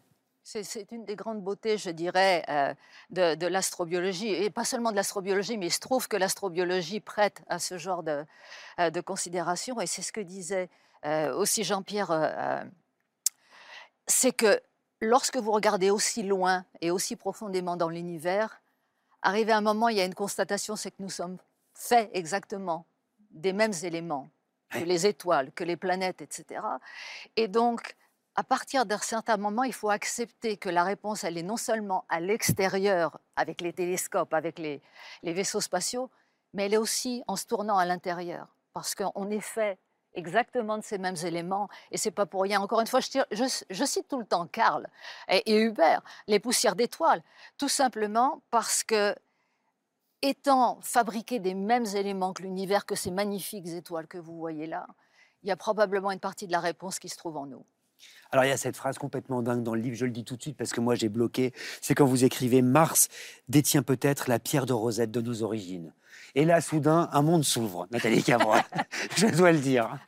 Très prosaïquement, ça a à voir avec la mécanique céleste. Il faut nous expliquer quand même. Ben, euh, c'est-à-dire qu'au début de l'histoire du système solaire, quand les planètes se forment, il y a beaucoup de collisions, il y a beaucoup de matériaux, de, de protoplanètes, d'astéroïdes, de comètes qui se promènent dans le système solaire. Et euh, Mars se forme et se refroidit un tout petit peu plus tôt, mais elle est assez proche en environnement de la Terre euh, tout au début de son histoire. Et euh, quand vous avez des collisions avec des astéroïdes ou des comètes qui font des kilomètres, quelquefois des dizaines de kilomètres, il y a beaucoup de, matériaux qui est éjecté ah, dans l'espace. Comme un ensemencement, en réalité ben, C'est pas véritablement... bon, y a, ça, c'est l'idée de la panspermie, mais c'est encore un tout petit peu plus différent. On ne sait pas si la vie est apparue sur Mars ou si euh, les briques de la vie étaient apparues sur Mars. Mars étant refroidi un petit peu plus tôt que sur la Terre, et sachant que les éjectats de Mars après des collisions peuvent prendre le chemin de la Terre, on dit toujours en plaisantant qu'on est peut-être les Martiens que nous cherchons ben, si désespérément. C'est la question que j'allais poser à Jean-Pierre Luminet. Les Martiens qu'on cherche si désespérément, est-ce que c'est nous? Est-ce que c'est vous? Alors c'est vrai qu'on a tous, euh, ou presque tous peut-être, envie euh, de croire et de penser que la vie et est inscrite d'une certaine manière dans les conditions physiques et chimiques de l'univers, et donc elle doit exister un, petit peu partout. Et donc c'est vrai que euh, tant qu'on n'a pas trouvé une seule preuve, on ne peut malheureusement pas l'affirmer. Il suffirait de trouver une bactérie fossile martienne, ce qui n'est pas exclu en fonction effectivement des explorations actuelles, euh, robot Persévérance, le robot chinois, etc., ce qui n'est pas exclu, ça résoudrait définitivement la question de la vie dans l'univers. Il suffit de trouver un seul autre exemple hors Terre d'une forme de vie, même fossilisée, bactérienne évidemment, microscopique, pour dire effectivement, il doit y avoir un certain nombre de paramètres physico-chimiques euh, nécessaires aux vivants qui se reproduisent ailleurs. Mais, et là je serais peut-être un peu moins optimiste, c'est que effectivement, non seulement on ignore ce qu'est vraiment la vie. On n'a pas encore de bonne définition, mais encore plus, on ignore l'ensemble des paramètres et des conditions qui peuvent aboutir à ce que l'on pense être la vie. Et là, il y a encore un grand débat actuellement, puisque à l'opposé de la thèse disant que probablement il y a de la vie ailleurs dans l'univers, ne serait-ce que par statistiquement, il y a un nombre phénoménal, millions de milliards de milliards de planètes, etc. Il y a aussi la, terre, la théorie de la Terre rare, qui a fait l'hypothèse et qui est soutenue euh, notamment par notre très grand astrobiologiste français, notre collègue Jean-Pierre Bibring, qui lui vient de publier un ouvrage où avec une argumentation scientifique, il dit ben, nous sommes peut-être seuls dans l'univers. Une exception. Parce que il y a, il a peut-être fallu une série d'événements de, enfin, dont, dont l'enchaînement et l'emboîtement rend finalement la chose très improbable. Oui, Jean-Pierre Luminet, mais Nathalie Cabrol recherche. Attention. Et Nathalie Cabrol y est presque et, recherche des candidats dans notre système solaire, notamment dans lesquels on pourrait trouver de la vie, et notamment du côté de Saturne et Jupiter. Ce sont des pages qui sont assez extraordinaires dans le livre euh, de Nathalie Cabrol. Jeudi dernier, euh, une mission de l'Agence spatiale européenne a décollé pour explorer Jupiter et ses lunes, pour voir s'il y a de la vie. Qu'est-ce que vous attendez de cette mission, vous, Nathalie? Ça fait partie euh, de ces perspectives qui ont complètement changé, complètement explosé ces 40 dernières années, c'est de dire qu'il n'y a pas si longtemps encore, on pensait qu'il y avait une planète océan dans le système solaire et c'était nous. Aujourd'hui, on a 17 candidats. 17 candidats de lune océan. Il y a la plus grosse qui est celle de, euh, une lune de Saturne qui est Titan. Alors là, c'est pas de l'eau, c'est de l'éthane et c'est du méthane. On n'a pas beaucoup d'idées de ce que la biochimie peut être dans ce cas-là. Mais non seulement Titan a des euh, lacs et des mers d'éthane et de méthane en surface, mais en plus, il y a un océan d'eau sous la surface, à 20 km. Et vous dites que des poissons pourraient même y vivre Oui, non, ça, c'est pas sur Titan, ah. c'est sur Europe. Ah, sur Europe. Mais c'est là où, où, Just euh, euh, se rend. Alors, ce qui est aussi une des grandes forces, je dirais, de, l'exploration planétaire et qui est issue peut-être euh, de, la nécessité, mais ce que vous avez la mission européenne JUICE qui vient de partir à l'heure actuelle. Dans quelques mois, il y a Europa Clipper qui va partir, qui est une mission de la NASA. Les deux missions ont des objectifs complémentaires. JUICE va, va euh, en particulier euh, se focaliser sur Ganymède, qui a aussi un candidat pour l'océan, mais aussi étudier des aspects d'Europe et de Callisto. Et Europe, dont vous dites d'ailleurs que euh, si les spécialistes apprenaient qu'il n'y a pas de vie, ils seraient très surpris. Oui, euh, ça c'est le côté optimiste, mais c'est vrai que lorsqu'on regarde ces petites lunes, il n'y a pas si longtemps, on aurait dit c'est des cailloux glacés. Elles sont trop glacées, elles sont trop froides. Elles sont, trop, loin, Elles sont en dehors de la zone habitable. Or, on sait aujourd'hui que la zone habitable, c'est bien, mais c'est pas tout. Ça veut dire que vous pouvez avoir de l'énergie, vous pouvez avoir les nutriments, vous pouvez avoir les conditions pour la vie et vous trouver en dehors. Et c'est pour ça qu'on a d'un seul coup tout un tas de candidats. Et pas seulement Europe, Callisto, mais il y a aussi Encelade du côté de Saturne. Mais on commence à parler des lunes d'Uranus et de, Neptune en revisitant les données de Voyager. Et la grosse surprise euh, d'il y a simplement euh, euh, 7 ans, 8 ans maintenant, c'est Pluton.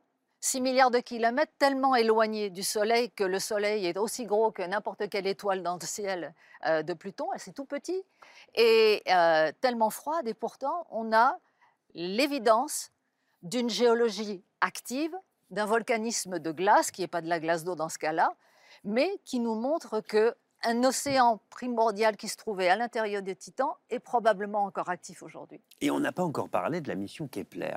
Parce que la mission Kepler qui a été lancée en 2006, vous dites que c'est une mission qui a réécrit l'astronomie. Nathalie Cavour. Alors, cette révolution, euh, j'ai parlé de la, de la prémonition de Sagan qui parle de la Terre comme d'une exoplanète. Exactement. Il l'a il décrit. Ça, c'est euh, pendant euh, Voyager. Et puis, il y a la découverte. Alors, évidemment, la, première euh, exoplanète qui a été découverte n'était pas tellement favorable. Elle se trouvait autour de Pulsar. Et ça, tu peux en parler bien, bien, bien mieux que moi. Mais à partir des années 80, les télescopes commencent à trouver des, exoplanètes qui se trouvent autour d'étoiles de type solaire. Et c'est là aussi où ça a beaucoup évolué, parce que pendant longtemps, on a pensé que seulement des étoiles de type solaire pouvaient donner euh, naissance à des environnements qui étaient favorables à la vie.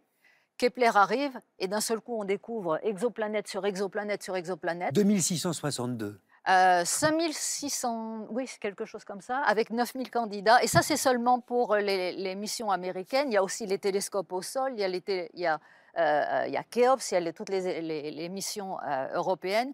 Mais ce, qui est remarquable, à mon avis, c'est qu'aujourd'hui, dans les grands télescopes qui sont prévus et qui seront en opération dans quelques années, certains sont beaucoup plus puissants que certains télescopes spatiaux qu'on a à, à l'heure Oui. actuelle. Oui, oui. Ça, c'est faramineux pour moi. Mais ce qui est fascinant aussi dans ces, euh, dans ces observations, c'est que la découverte donc, de ces systèmes planétaires extrasolaires révèle une diversité incroyable Ouais. des mondes. Aucun système solaire, par exemple, ne, ne ressemble à un autre. Ah, On pensait naïvement, quand on ne sait, qu'on ne sait que le Nord, on se disait, bon, écoutez, il y a, il y a quatre planètes rocheuses proches du Soleil, hein, euh, Mercure, Vénus, la Terre, Mars, parce qu'elles ont perdu leurs gaz initiaux. Puis plus loin, on a les grandes géantes gazeuses. Et puis, on commence à découvrir des planètes extrasolaires. On voit d'énormes Jupiter, enfin, des planètes gazeuses énormes qui sont tout près de leur étoile, euh, des petites planètes telluriques qui sont ailleurs. Des et donc, on a commencé à revoir Oui. nos théories de formation du système solaire. Et, et des planètes qui avec des migrations de planètes qui sont jamais au même endroit, ce genre de choses, et qui compliquent extraordinairement Alors, les choses. ouais. Ce sont des pages extraordinaires du livre de Nathalie Cabrol. hein. Ce moment où vous racontez par exemple les, les planètes océans, mais aussi les planètes qui ressemblent à l'enfer de Dante, Mmh. ou encore ces planètes où il y a des pluies de rubis, des pluies de diamants. Mais ça, vous pensez bien que ça nous fait rêver. On est dans Interstellar de Christopher Nolan, Nathalie. Mais, pas seulement, mais en plus, évidemment, quand, on commence à découvrir, je, vais dire quelque chose qui n'a pas vraiment de rapport, mais euh, les jouets des autres enfants, on commence à dire, mais pourquoi nous, on les a pas? Alors les super-terres, pourquoi il n'y en a pas dans le système solaire? Pourquoi il n'y a pas de planète ICN C'est ces planètes entre les super-terres qui sont deux à dix fois la masse euh, de notre planète, et puis des planètes qui ressemblent un petit peu à Neptune, mais là où la physique est tellement compliquée qu'il n'y a plus vraiment de phase liquide et il n'y a plus vraiment de phase gazeuse. Et puis, euh, ces planètes comme les Jupiters chauds euh, que Jean-Pierre dé- décrivait, ou qui sont tellement proches de leur étoile, d'un côté il fait 4000 degrés et de l'autre côté il fait euh, pratiquement des températures négatives. C'est des choses, je dirais que pour nous, et, là j'aimerais revenir à l'intelligence artificielle, je partage beaucoup de- de- de- des idées que vous avez partagées tout à l'heure quand vous en parliez, mais quand on pense à la galerie des nouveaux mondes qu'on voit, quand on connaît, je dirais, l'absence de limite de la vie sur Terre, même dans les environnements extrêmes, on peut commencer à caler des euh, organismes ou en tout cas des métabolismes avec certains types d'environnements sur des exoplanètes. On a fait cet exercice avec de euh, l'intelligence artificielle en prenant des conditions initiales et en se disant si on avait des organismes primitifs de- de- de- de- de- euh, qui ressemblent euh, à n'importe quel extrémophile, qu'est-ce qui se passerait sur cette planète? Et c'est là où l'intelligence artificielle nous aide un petit peu. Euh, je suis de, de votre avis que c'est un, un outil comme tous les outils humains à double tranchant. Dans ce cas, ils sont, ils sont très utiles. Marc Duguin, qu'est-ce que vous en avez pensé du livre de Nathalie Cabrol Ah, Ça me fascine parce que j'ai pas le niveau. Mais je trouve Non, que ça se lit très bien. Moi, j'ai pas de formation scientifique. Et, et oui, ça, se- bah, évidemment, ça se lit très bien. Et, et- et- et c'est fascinant parce que ça, ça pose tellement de questions sur ce que nous sommes. Et cette arrogance, il y a un moment, vous, vous employez le, le- le mot d'ailleurs, cette arrogance qui est la nôtre, en fait. Euh, comme si on était le peuple élu de l'univers, alors que probablement dans les, les années qui viennent, les dizaines, peut-être centaines d'années, si on est encore là, euh, on découvrira qu'on n'est pas forcément seul. Mais ce qui, est vrai, c'est qu'il y a ce, cette chose tragique qui est de voir, vous parliez tout à l'heure de probabilité, Euh, et moi j'ai toujours été sensible euh, à la question des probabilités. Et cette faible probabilité d'avoir ce qu'on a là, ici, sur, Terre, qui est absolument extraordinaire, et il y a quelque chose qui, qui m'angoisse profondément, c'est est-ce que la vie, dans son développement intelligent, va forcément, à un moment donné, vers sa propre destruction Et ça, c'est Parce une- que c'est l'exemple qu'on donne. Oui. C'est une des grandes questions, en particulier dans la formulation de l'équation de, de Drake, où vous voyez tous les paramètres qu'il faut qu'on retrouve dans l'équation de la, de la Terre rare. Il y a une grande partie des paramètres qui sont assez semblables. Et il y a euh, dans le paramètre de, de l'équation de Drake à la fin, qui n'est pas un paramètre euh, euh, de probabilité, mais qui est un, un paramètre de temps, qui est la durée d'une civilisation technologiquement avancée. Pendant combien de temps est-elle visible Oui. dans la, dans Ah, la Parce que ce radio? faut dire, Nathalie Cabrol, c'est que votre métier euh, à l'Institut CETIS, c'est aussi, et là je le dis tout de go, d'établir le contact. Et que pour l'instant, c'est le grand silence. Pour le moment, c'est le grand silence, mais encore une fois, et, et c'est là où il faut être extrêmement humble. euh, et et- et c'est peut-être en partie pour moi euh, ce qui me fait regarder l'hypothèse de la Terre rare avec un petit peu de, euh, scepticisme parce que euh, on regarde ça avec notre vision d'humain et la vie telle que nous la connaissons. Et c'est bien parce que c'est quelque chose qui fonctionne, on est là. Mais en même temps, on ne peut pas être certain que c'est le seul modèle. Dans l'hypothèse de la Terre rare, on a tendance à présenter le modèle de biologie tel que nous la connaissons comme un modèle optimal et peut-être le sol. On n'en a, a pas la moindre idée. Mais euh, en ce qui concerne aussi bien la Terre rare que euh, l'équation de Drake, on est d'accord que la vie simple, apparemment, elle se fabrique rapidement et au moins celle-là, elle doit être abondante. Maintenant, est-ce qu'elle arrive jusqu'à la vie complexe Pendant combien de temps une civilisation technologiquement avancée perdure dans le temps? C'est ce que nous sommes en train de vivre à l'heure actuelle.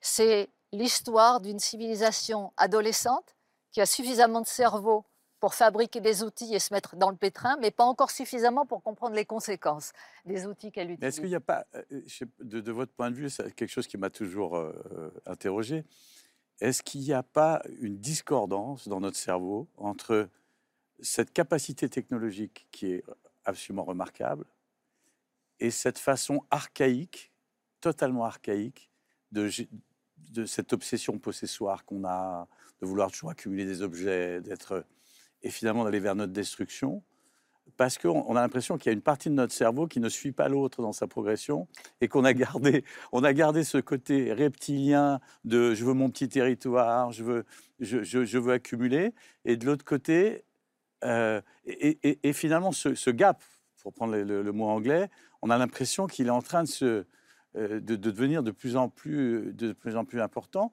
et que ça pourrait être une des raisons que la, que la civilisation bascule vers sa fin, c'est que, c'est que notre intelligence sociale ne suit pas notre intelligence technologique. Oh, une, grande partie. C'est une question que je pose, hein, c'est pas une affirmation. Oui, oui, non, non, mais je, comprends bien, mais et, en plus je prétends sûrement pas avoir la, réponse, mais il y a une, une chose que la, un des fondements de l'astrobiologie, c'est la compréhension de la coévolution de la vie et de l'environnement. Et donc, euh, on a une certaine idée de là où, la vie peut apparaître, en tout cas la vie telle que nous la connaissons. Elle a des, contraintes physiques et chimiques, mais une fois que la vie est apparue, elle change tout. L'air que vous respirez aujourd'hui, euh, c'est pas l'atmosphère primitive, c'est véritablement les, petites algues bleues euh, et, vertes qui ont injecté de l'oxygène. Donc, la raison pour laquelle ça rejoint ce que vous dites, c'est que on doit maintenir un certain équilibre entre l'environnement et la vie. Et tant que cet équilibre est maintenu, vous avez euh, euh, des espèces qui peuvent perdurer, etc. On n'est pas exclu du système. Ça veut dire que la Terre, à, l'heure actuelle, ou en tout cas il n'y a pas si longtemps, était favorable à l'évolution de l'humanité on est devenu tellement malin désormais qu'on fabrique des technologies qui commencent à modifier le système. Mais là, ce qu'on n'a pas compris, c'est qu'on est à l'intérieur du système. On n'est pas à l'extérieur, on flotte pas quelque part dans l'espace. On vit dans une bulle et n'importe quoi qu'on mette dans ce système va nous revenir d'une manière ou d'une autre. À l'heure actuelle, ça nous revient sous forme de chaleur. Mais donc, ce qu'il faut comprendre et ce que vous dites en fait, c'est que la survie de notre civilisation, elle dépend de la vitesse à laquelle désormais on va retrouver cette notion de coévolution, de vivre en harmonie avec, avec notre environnement.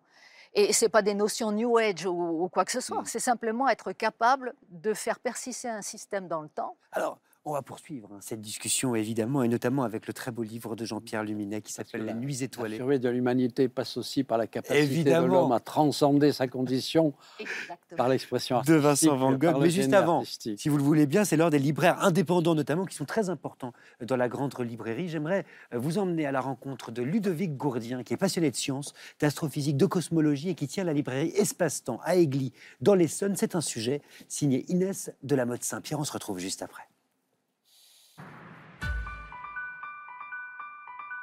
Je suis né quelque part dans le cosmos. J'ai été créé au cœur d'une étoile. Ma passion, c'est l'astrophysique. Donc j'ai eu l'idée de créer un rayon dédié à cette euh, cosmologie pour que chacun puisse venir y trouver le livre ou les livres qui lui permettent de comprendre de quoi est fait l'univers. Il faut faire le pari de la vulgarisation scientifique parce qu'on a tous au fond de soi un professeur tournesol en sommeil ou un Thomas Pesquet en devenir.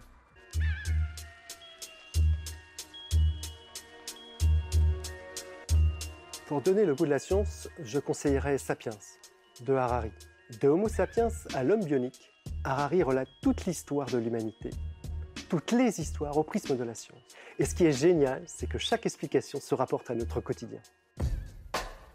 Mon grand livre américain, c'est La Conjuration des imbéciles de John Kennedy Toole, un roman posthume qui nous plonge dans l'univers d'un personnage qui s'appelle Ignatu Giri. C'est un personnage délirant, hypochondriaque, misanthrope à souhait. Moi, je l'adore. Faites-moi plaisir, lisez ce livre, c'est un véritable ovni. Pour moi, le livre à adapter au cinéma, ce serait La Nuit des temps de Barjavel. Le début du livre raconte comment en Antarctique, une équipe de scientifiques révèle au monde un signal d'origine inconnue sous la glace.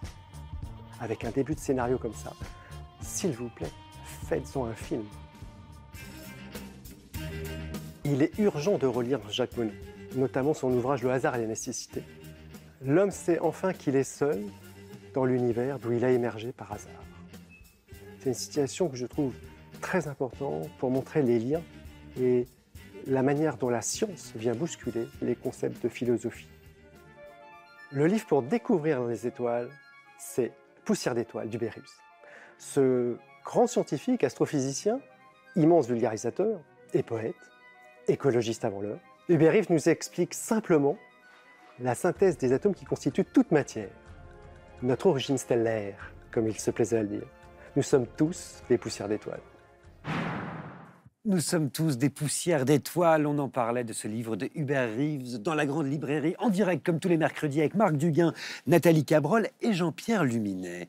Jean-Pierre Luminet, vous êtes l'un des plus grands astrophysiciens que l'on ait, pionnier de l'étude des trous noirs, mais aussi, je ne l'oublie pas, romancier et poète. Vous avez aussi bien parlé de l'infini euh, de l'univers que d'histoire de l'art. Et ce livre en est peut-être la plus belle des illustrations. Ça s'appelle Les Nuits étoilées de Vincent Van Gogh et c'est le résultat d'une enquête que vous menez depuis euh, plus de 30 ans et qui s'intéresse aux représentations célestes de Van Gogh qu'on a tous et toutes déjà vues, euh, ne serait-ce qu'en images. La question que vous posez, Jean-Pierre Luminet, c'est de savoir si ces étoiles correspondent à une configuration réelle du ciel nocturne ou si elles sont le fruit de son imagination à Van Gogh. Et alors vous vous lancez dans une enquête qui est à la fois biographique, scientifique, poétique, très sérieuse, mais aussi très drôle, euh, très savoureuse, à partir des correspondances de Van Gogh, de logiciels d'astronomie et de repérage sur les lieux où Van Gogh aurait pu poser euh, son chevalet. Alors avant de nous livrer je ne sais pas si vous le ferez, la clé euh, de l'énigme, il faut quand même nous raconter. Que fait Van Gogh à Arles en 1888 eh bien, Van Gogh euh, arrive à Arles au mois de février 1888. Euh, il espère fonder un atelier où il ferait venir Gauguin, qui est d'ailleurs venu, on aura peut-être l'occasion de le dire, euh, pour peindre sous le ciel provençal, un ciel quand même plus dégagé que les cieux du Borinage ou du Nord ou des Flandres, de la Hollande et de Paris où il était. Et il est surpris parce qu'il arrive un jour de neige, mais il remarque tout de suite la clarté extraordinaire du ciel provençal. Euh, qui moi-même m'émeuvait, puisque je suis également provençal, comme vous l'attendez en mon accent. Mais on en est où et, à euh, il l'époque? décrit d'une façon incroyable, dans les premières lettres enthousiastes à son frère Théo et à, et à sa sœur, il décrit les couleurs des étoiles. Et bien, il écrit la, la, la nuit est souvent plus colorée euh, que le jour. Il a une vision colorée absolument exceptionnelle. Quand il décrit... euh, euh, bah, les couleurs des étoiles. euh, Il parle de, de mauve, de violet, de rose. Après, il fait des, euh, des, des- des relations avec euh, euh, les pierres précieuses, euh, des rubis, des émeraudes. Euh, mais alors, euh, pour lui, c'est un défi pictural euh, extraordinaire que de peindre la nuit. Et il va procrastiner, c'est-à-dire il va mettre plusieurs mois à se décider enfin à relever ce défi euh, artistique euh, extraordinaire. Alors, moi, pourquoi j'ai mené cette enquête qui, effectivement, comme vous l'avez demandé, comme vous l'avez dit, pardon, a commencé il y a plus de 30 ans, c'est c'est pas seulement pour utiliser des logiciels d'astronomie pour reconstituer le ciel, pour vérifier. Même si C'est assez fait, génial. Il y a une phrase extraordinaire de Delacroix, grand Eugène Delacroix. Il écrit, en 1846, il écrit un tableau, c'est une machine dont les systèmes ne sont intelligibles que pour l'œil exercé. C'est profond. Moi, ce que j'ai essayé de faire, c'est d'exercer mon œil à travers à la fois l'astronomie, l'histoire de l'art, la poésie, la littérature, l'analyse épistolaire, pour décoder les, les systèmes de Van Gogh et rentrer dans la tête, non pas du président, mais de Van Gogh. Alors, Jean-Pierre Luminet, on va essayer de rentrer avec vous Oui. euh, dans la tête de Van Gogh et de suivre un peu les étapes. Je vais vous montrer euh, quelques tableaux, des tableaux très connus, comme par exemple ce peintre aux étoiles, qui est un portrait euh, d'Eugène Bosch. Ce tableau de septembre 1888, vous dites que c'est déjà un premier pas. Premier passage à l'acte, c'est-à-dire première représentation d'un ciel étoilé, mais qui n'est pas un ciel fictif. Alors lui, il veut représenter, c'est un ami peintre qu'il a, euh, rencontré au mois de juillet 1888, qu'il imagine en poète, et il veut lui mettre une sorte d'auréole. Et, au lieu de remplacer, voilà, il a remplacé les, nimbes des saints d'antan par euh, un fond étoilé, euh, parce que pour lui, ça correspond à peindre l'infini. Mais déjà, il réfléchit sur le défi artistique que représente euh, le fait de peindre la nuit. Il dit peindre la nuit, il ne suffit pas de mettre du- des, des- points blancs sur du noir. Euh, et donc, déjà dans ce tableau-là, il fait cette première trouvaille d'utiliser un bleu cobalt très profond et commencer à colorer les étoiles avec notamment des contrastes jaunes qui contrastent avec le bleu cobalt. C'est une des trouvailles géniales qu'il a emprunté à Delacroix notamment. Mais quelques jours plus Mais tard, il- pour l'instant, le ciel n'est pas réel. C'est juste un décor. Et quelques jours plus tard, Et quelques jours plus tard, terrasse de café terrasse de café à le Arles. soir. Là, c'est un paysage que l'on peut retrouver encore aujourd'hui parce que, heureusement, la découpe des bâtiments n'a pas changé parce que dans- on est dans la partie historiquement protégée de Arles. On voit un petit coin de ciel nocturne et on se dit, euh, est-ce que ça représente quelque chose? Alors, il suffit de lire la correspondance de Van Gogh. Van Gogh, après avoir donc procrastiné pendant plusieurs mois et avoir écrit maintes fois à son frère et à sa sœur, je veux peindre le ciel tel qu'il est, et je sors la nuit, là, il l'écrit pour la terrasse de café. Il écrit peint la nuit. Alors comment, Et comment- donc, à la fin, je me suis posé la question est-ce que c'est une représentation réelle du ciel est-ce que c'est le bon c'est là où la- l'astronomie intervient à travers des logiciels de reconstitution astronomique. On se place dans un certain lieu, à certaines époques, on regarde dans la direction, Non, et on vérifie. Et qu'est-ce qu'on trouve? Ben, Que la constellation du Verseau était exactement dans cette direction-là, dans cette bonne configuration, exactement à la bonne hauteur du ciel. Et on sait que Van Gogh avait une vision nocturne absolument exceptionnelle. Et puis au plus, c'était l'époque aussi où euh, il n'y avait pas d'éclairage nocturne et on voyait le ciel. Je suis Alors- retourné, mais il y a la chance maintenant de vivre juste à côté. Je suis allé maintes fois à Saint-Rémy-de-Provence, à Arles. Oui, ah, c'est ça qui est super dans votre Aujourd'hui, on est oublié, on est, on que vous y allez. on est ébloui par des projecteurs. On ne voit plus ce coin de ciel. On voit les bâtiments, on voit plus le coin de ciel. Jean-Pierre Luminet, Van Gogh va retenter l'expérience une semaine plus tard et de façon encore plus spectaculaire, Oui. dites-vous, avec sa nuit étoilée sur le Rhône Sur le Rhône. à Arles. Alors là, vous vous êtes carrément rendu sur place, effectivement, pour voir où est-ce qu'il avait pu mettre son chevalet. Et ce qui vous intrigue tout de suite, Jean-Pierre, Oui. c'est la Grande Ourse. Ben, évidemment. Mais, mais- mais Van- Gogh l'écrit lui-même, hein, qu'il peint la grande ours. Donc, euh, il ne faut pas être grand clair en astronomie pour reconnaître immédiatement Sauf que étoiles vous, du chariot. Voilà, donc ça veut dire qu'il a vraiment le souci de peindre un ciel réel. Alors on verra après s'il s'intéressait vraiment à l'astronomie ou si c'est pour d'autres raisons qu'il peint le ciel. Fait, c'est pour d'autres raisons. Mais bon, voilà. Euh, ce qui est extraordinaire dans ce tableau, c'est qu'il y a aussi le paysage terrestre avec la ville d'Arles. Et en regardant, en scrutant un petit peu, on, un petit peu, on voit euh, le Rhône, le pont de Trinquetaille, et puis quelques clochers, euh, quelques clochers d'église avec les, lueurs des, réverbères euh, à l'époque au gaz, aujourd'hui qui existent toujours, ils sont électriques, qui se reflètent euh, dans le Rhône. Et donc on se rend sur place, on trouve exactement l'endroit où Van Gogh a posé son chevalet en fonction de la disposition terrestre. On retrouve exactement les clochers. Mais alors, ce qui est extraordinaire, et ça, c'est pas moi qui l'ai découvert, j'ai pas tout découvert, c'est un photographe euh, d'Arles qui s'appelle Raymond Martinez, qui m'a écrit dans les années 2012 pour me dire que, à l'époque, moi, je restais, je faisais toutes mes enquêtes à distance, j'étais à l'Observatoire de Paris, j'étais pas encore allé sur place. Il me dit, moi, je suis allé sur place, et puis quand on regarde le paysage euh, terrestre, il est dans la direction du sud-est, et la Grande Ourse, ben, c'est dans le nord, c'est une constellation du nord, donc elle n'est pas au-dessus du paysage terrestre.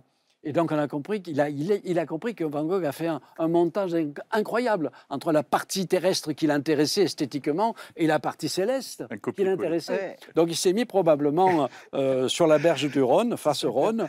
Il a, il a tourné la tête pour euh, peindre son paysage terrestre de manière extrêmement fidèle. Il a tourné vers le nord pour peindre la Grande Ourse et il a fait un montage vous dites avant nous, Photoshop. vous dites qu'il nous a fait un Photoshop, exactement. Et au plus, après, on va étudier après les nuits étoilées de plus en plus complexes, il va accentuer les montages. Alors justement, prenons, une autre nuit étoilée, très Oui. importante, la nuit étoilée de Saint-Rémy de Provence. Oui. C'est plus tard. C'est en 1889. Ça, c'est après la fameuse, évidemment, euh, dispute avec Van Gogh, avec, avec, Avec Gauguin, Gauguin. pardon, l'homme à l'oreille coupée. euh, et donc, oui, il demande à être interné à, à l'asile, volontairement, à l'asile Saint-Paul-de-Mosole, près de Saint-Rémy-de-Provence. Et sur ce tableau, qui s'appelle donc La nuit étoilée de Saint-Rémy-de-Provence, qu'est-ce que vous voyez, vous, Jean-Pierre Luminet? Alors, il, ne faut pas être grand clair en astronomie pour y voir d'abord un croissant de lune. Et donc, euh, Ça, je l'avais vu. alors l'astre très brillant au-dessus de, euh, des, de la, des collines des Alpilles, une aube blanchâtre, donc ça veut dire qu'on est à l'aube. L'astre brillant qui se lève avant le soleil, c'est Vénus, Non, évidemment, qui est Il l'astre faut, le il faut brillant. raconter, Jean-Pierre. c'est- Bon, vous êtes très drôle dans le livre. de on, on- Voilà. on- non, Parce que vous dites, vous dites en gros, rendus compte de pas besoin d'être un grand clerc pour voir ça, mais vous dites à demi-mot que certains historiens de l'art l'ont pas du tout vu. Et oui. Même si Bon. c'est une évidence. Oui, mais, mais non seulement on a Vénus, mais ça ne suffit pas. Après, il y a quelques autres étoiles. Alors, l'appareil euh, logiciel de reconstitution astronomique, et euh, ben, on s'aperçoit que euh, le, le 28 mars 1888, à 4h40 du matin, à un quart d'heure près, la configuration que Van Gogh voyait de la fenêtre de sa chambre, orientée vers l'est, parce que Vénus se lève évidemment à l'est, correspondait exactement à ça. Je dis bien dans les positions des étoiles. Évidemment, les éclats sont incroyablement exacerbés À travers les barreaux à travers les barreaux. chambre, parce Oui, que La chambre de Van Gogh a été reconstituée. À l'époque, elle était dans le bâtiment principal. c'est quand même des barreaux de, de- d'hôpital psychiatrique. Oui, oui. Et à travers ça, il- c'est, c'est magnifique. Mais là où, le- où l'enquête a connu beaucoup de rebondissements, parce que cette première enquête sur la, la- cette nuit étoilée, là, j'ai commencé dans les années 90, je l'ai reprise beaucoup plus tard, et notamment en me rendant, Oui. une fois que j'ai regagné ma Provence natale, je me suis rendu plusieurs fois sur le lieu, fait des repérages, et ainsi de suite. Et puis j'ai compris des choses complètement nouvelles qui m'avaient échappé au début. C'est ça d'ailleurs le travail du chercheur, on a de nouvelles observations, on refait des hypothèses, on, re- on révise des hypothèses que nous avions faites. Alors, euh, euh, le ciel vu euh, donc le, le- le 28 mai 1888, il était encore interné, il n'avait pas le droit de quitter sa chambre. Bon, donc, mais effectivement, le ciel, c'est ce que l'on voyait à l'est depuis les barreaux de sa chambre. Maintenant, les collines, qui sont évidemment les collines des Alpilles, elles ne sont pas du tout dans la même direction. Donc, il ne les voyait pas de sa chambre, et on peut le vérifier en allant sur place. Le village, que l'on croit être le village de Saint-Rémy, lui, cette fois-ci, il est au nord. En Montage. Trois directions différentes. Montage. Donc, voilà un montage extraordinaire. Ça veut dire que nous savons par sa correspondance qu'au mois de juin, il a eu enfin l'autorisation de son médecin de sortir de sa chambre. Après, on peut faire une reconstitution et trouver exactement l'endroit où il a mis son chevalet pour peindre les Alpilles. De façon extrêmement fidèle, parce que vraiment, le découpage des Alpilles, c'est bien celui-là. Et après, il est encore allé ailleurs pour peindre un village, et qui n'est pas forcément celui de. Saint-Rémy-de-Provence, parce que ces clochers très pointus, c'est les réminiscences des clochers des villages hollandais, Ne révélez pour pas lesquels tout. il avait une... Parce que une c'est une enquête extraordinaire et une vraie enquête de chercheurs. Je voudrais relever quand même cette phrase que vous citez. Cette phrase de Pablo Picasso, après avoir vu les tableaux de Van Gogh, Ouais. qui écrit pas d'autre clé que celle de la poésie. Si les lignes et les formes riment, c'est à l'instar d'un poème. Absolument, la poésie est là. Il y a aussi une part très importante euh, onirique. Le, rêve est omniprésent. Mon livre s'ouvre sur une citation absolument merveilleuse de Gaston Bachelard qui parle justement euh, de ce, euh, voilà, de ce génie qui sort, euh, qui sort du rêve. Et, voilà, alors on a beaucoup d'idées préconçues sur Van Gogh, d'abord avec ses épisodes prétendus de folie, en oubliant qu'il a eu quelques, effectivement des crises de démence, mais qu'entre ces crises, sa production picturale était absolument phénoménale, avec une lucidité incroyable et une, une immense culture littéraire, philosophique, artistique euh, qui ressort de sa, de sa correspondance. On a l'impression que Van Gogh, n'oublions pas, Van Gogh n'a vécu que 36 ans, et ce n'est que dans les dix- dernières années de sa vie qu'il est devenu peintre. Auparavant, il avait été marchand d'art, puis après, il avait tenté de devenir pasteur. Il avait échoué. Puis il s'est passionné pour, euh, pour, la, peinture. Et on a l'impression, vu l'ampleur de son œuvre, par exemple, 2000 œuvres de, la- la- euh, 2000 peintures et dessins, euh, en 10 ans, il- il peint un tableau par jour. Mais c'est beaucoup plus compliqué et intéressant que ça. Il a plusieurs tableaux en train.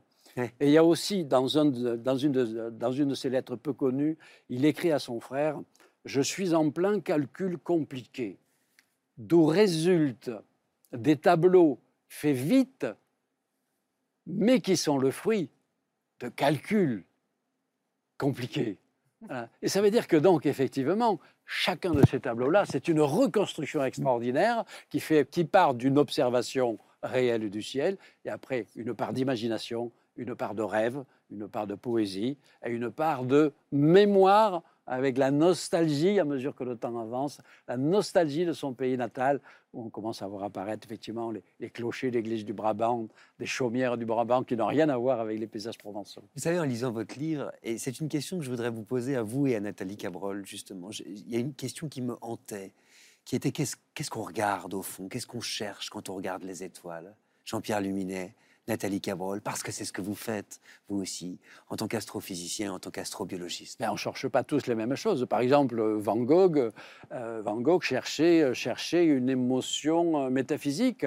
Il y a aussi l'une de ses citations célèbres où il écrit ben, Parfois, j'ai, comment dirais-je, il le dit vraiment comme ça, un besoin de religion, alors je sors la nuit pour peindre les étoiles. Mmh. Donc c'est un besoin mystique. Et d'ailleurs, l'une des choses peut-être surprenantes que j'explique à la fin du livre, sans tout dévoiler, parce qu'il y a bien d'autres choses dans ce livre-là, c'est que Van Gogh, Van Gogh, ne s'intéressait pas à l'astronomie. Pour lui, peindre le ciel, c'était un défi artistique, un élan spirituel, avec notamment également les symboles de ces cyprès qui pointent le doigt vers le ciel et qui unissent euh, la terre et le ciel. Ça, c'est ésotérique, c'est très très beau. Ça, tu l'as noté. C'est très très beau. C'est l'image du pendu. Le fini et l'infini. C'est l'image du pendu. Mais vous, Nathalie Carbol, quand vous regardez les étoiles, vous cherchez quoi? Bah, Il y, a la partie personnelle et la, partie euh, professionnelle, mais je dirais que la, partie, euh, les, deux se, combinent magnifiquement dans l'astrobiologie parce qu'il y a évidemment l'origine de la vie. Et je disais tout à l'heure, on, on, a pas mal de notions du quoi, du où et du comment, mais le pourquoi, euh, on continue de le chercher dans, la nuit. Mais maintenant, j'ai peut-être une nouvelle enquête pour toi. Oh. Une question à propos de ton livre. Mmh. Et euh, dans une des images, on voit donc les, étoiles de différentes couleurs. Et donc, toi et moi, on sait qu'il y a des classes spectrales d'étoiles. Oui. Et qu'elles représentent la taille des étoiles et probablement leur potentiel d'habitabilité. Est-ce que ce ne serait pas intéressant de voir si Van Gogh n'avait pas une vision spectroscopique et euh, si, la couleur, si la couleur des étoiles correspond bien à leur classe spectrale. Ben, ce serait trop beau, mais comme je l'ai dit au début de l'enquête, euh, je pensais que Van Gogh était passionné d'astronomie, éventuellement qu'il lisait les ouvrages de Camille Flammarion, qui était l'Hubert Reeves de l'époque, grand vulcanisateur, etc., qui voyait que la spirale tourbillonnante, ça pouvait être éventuellement euh, l'image d'une nébuleuse spirale qui était publiée, etc. Je suis revenu effectivement sur ces hypothèses trop belles pour être vraies, et dans l'ensemble de la correspondance de Van Gogh, qui est accessible à tout le monde, parce qu'elle a été mise en ligne par le musée Van Gogh, on fait des recherches par mots-clés, on ne trouve pas une seule fois le mot astronomie, et encore moins celui de Camille Flammarion. Mais par contre, il représentait la réalité. Mais il avait une vision colorée absolument exceptionnelle, mais plutôt pour des contrastes colorés dans sa théorie des couleurs. Ce n'étaient pas les couleurs réelles des étoiles. Jean-Pierre Luminet, Nathalie Cabrol, euh, je voudrais rappeler le titre de vos livres qui sont formidables. Les Nuits étoilées de Vincent Van Gogh, publié aux éditions Segers, finaliste du prix Essai France Télévisions, Jean-Pierre Luminet. Et puis à l'aube de Nouveaux Horizons, Nathalie Cabrol aux éditions du Seuil. On va conclure cette partie de l'émission avec un peu de lecture à voix haute, si vous le voulez bien. Cette semaine, c'est l'écrivain Bernard Werber qui s'y connaît lui aussi en étoiles et qui s'est rendu au lycée Saint-Nicolas à Paris pour rencontrer une classe de terminale. Regardez, on se retrouve juste après avec Arthur Teboul. Une loi d'attraction se manifesta, à laquelle obéirent les atomes errants jusqu'alors. Ces atomes se combinèrent chimiquement suivant leurs affinités, se firent molécules et formèrent des amas nébuleux dont sont parsemées les profondeurs du ciel.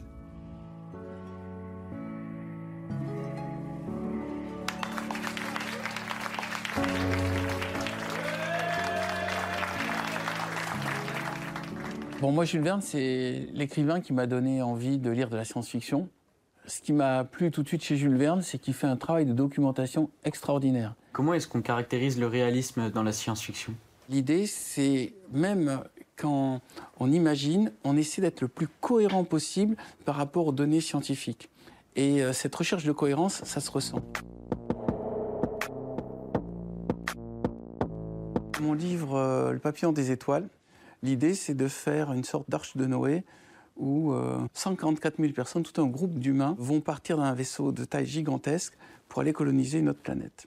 Le système que je décris dans le livre, qui est un système original, s'appelle la propulsion photonique. On utilise la lumière pour faire avancer le vaisseau. Vu que il faut quitter le système solaire pour atteindre une autre étoile, j'ai découvert que ça prenait au minimum 1800 ans. Même en imaginant qu'ils mettent beaucoup, beaucoup d'essence dans le réservoir, il y aura un moment où ils vont épuiser, euh, ils vont épuiser ce combustible. Par contre, la lumière est l'unique source d'énergie infinie dans l'espace. À partir de là, comment convertir la lumière des étoiles en moyen de propulsion? Il n'y a que cette solution-là. On le disait étourdi, il se disait rêveur. La nuit, le regard rivé à l'œil tonde de caoutchouc de son télescope personnel, il lui arrivait d'imaginer qu'un jour l'un de ses projets aboutirait. Alors, il partirait là-bas, loin devant, plus loin, toujours plus loin. Il quitterait cette terre où il se sentait chaque jour plus étranger. Bernard Werber nous embarque vers la poésie dans la grande librairie en direct ce soir avec Marc Duguin, Nathalie Cabrol, Jean-Pierre Luminet. On a parlé de terre, d'étoiles, d'infini et de poésie, mais je vous propose de continuer et d'accueillir sur ce plateau le jeune poète et pilier du groupe Feu Chatterton, Arthur Teboul.